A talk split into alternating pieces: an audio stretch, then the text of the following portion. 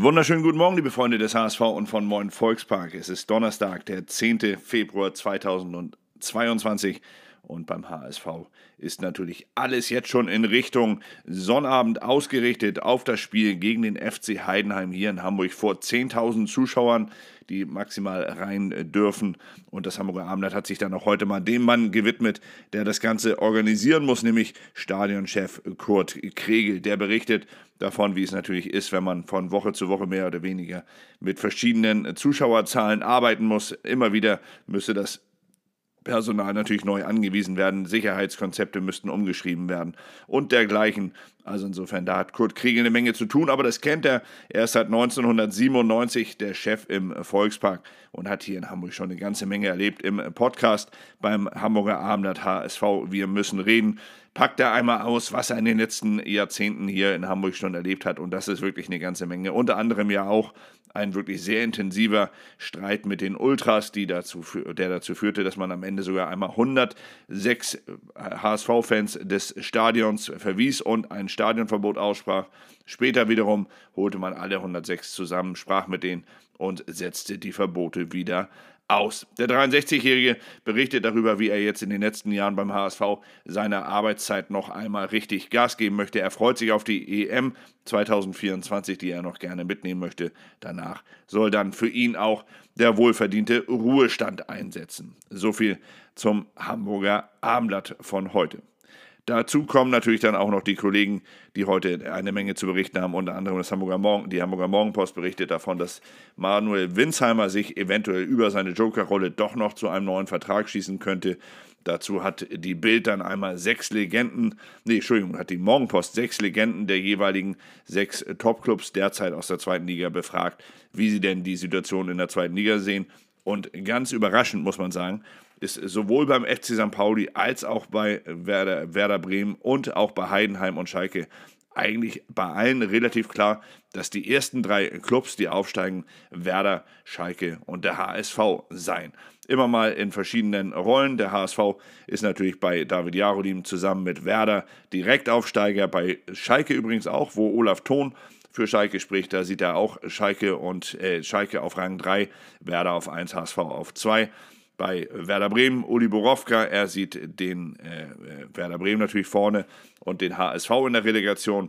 Dietmar Demuth für den FC St. Pauli sieht den HSV und Werder äh, vorn. Und er glaubt, dass äh, diese drei, also Werder, Schalke und HSV, die größten Chancen haben. So wie alle anderen.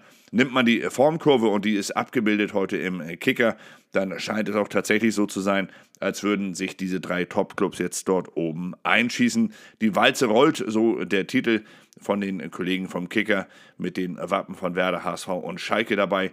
Beim HSV wird darüber berichtet, dass Heidenheimer Tugenden aktuell sehr gefragt seien und vor allem natürlich dann Robert Glatzels Entwicklung wird hier als beispielhaft für den aktuellen HSV-Aufstieg gewertet. Dazu kommt dann noch ein Zitat von Michael Mutzel, der den Stürmer lobt und sagt, seit dem Heimspiel gegen Rostock ist bei ihm der Knoten geplatzt. Das war am 17. Spieltag übrigens.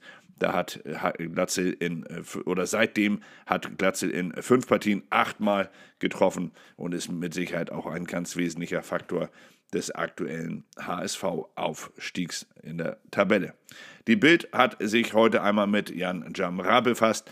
Der hatte im Pur der HSV-Podcast mit, mit den HSV-Kollegen über seine Schulzeit gesprochen und offen dabei auch Rassismus erlebt. Er spricht über Rassismus in seiner Schulzeit, so die Zeile bei den Kollegen der Bild. Und äh, Jan Jamra sagt hier, dass es eine ganz prägende Situation gewesen sei, als ein Großteil der fünften Klasse auf der Konfirmationsfahrt auf Norderney äh, äh, mit ihm zusammen unterwegs gewesen seien. Und als sie zurückgekommen seien, hätten alle einen Song gesungen, bla bla bla der Neger und dabei alle auf mich gezeigt. So sagt es Jan Jamra. Der sagt, dass es eine sehr schwierige Situation für ihn gewesen sei, sehr schwierig damit umzugehen. Natürlich wüsste man, was Neger bedeutet und so müsste man äh, oder so möchte er natürlich nicht bezeichnet äh, werden. Es war für ihn ein Problem und er hatte damals eine große Unterstützung und zwar seinen Vater, der ähnliche Situation in seiner Zeit auch schon einmal hatte erleben müssen. Jan Jamra sagt, dass das Thema noch immer sehr präsent sei und man, er wüsste gar nicht, ob man großartig Fortschritte gemacht hat, aber er sagt, es sei einfach wichtig, dass man da weiter drüber spricht und hier in diesem Bereich frühzeitig Aufklärungsarbeit leistet. Und ja, das ist natürlich klar, da sind wir natürlich voll auf seiner Wellenlänge. Dann hat der HSV natürlich gestern Robert Glatze ein wenig kürzer treten lassen. Der Mann, der in allen 21 Spielen bislang zum Einsatz gekommen ist, er musste gestern nicht auf den Platz, sondern wurde ein wenig belastungsgesteuert. So heißt es ja Belastungssteuerung immer dann, wenn Spieler ein wenig kürzer treten, um sich für die nächste Partie wieder ein bisschen zu erholen.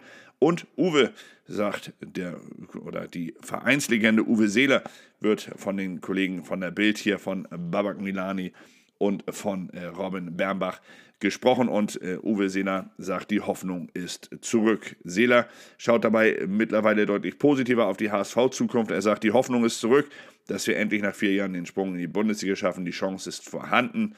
Dazu hat er natürlich dann auch noch einmal seinen Sturmnachfolger Robert Glatze äh, thematisiert. Er sagte, phänomenal, Robert hat der Nummer 9 auf seinem Rücken alle Ehre gemacht, wie eiskalt er die Dinger reingeschossen hat. Das war schon sehr beeindruckend. Am Wochenende gegen Heidenheim, also gegen äh, Glatzes Ex-Club, wird Seeler dann allerdings nicht dabei sein. Er sagt, dass es mit seiner Ausdauer aktuell noch nicht so gut stünde und dass ein Besuch im Volksparkstadion wahrscheinlich zu anstrengend sei. Das sei der, äh, das Sitzen auf der Couch und das Schauen im eigenen Wohnzimmer dann am Ende doch die bessere Wahl. Ja, soviel zum Thema HSV von heute.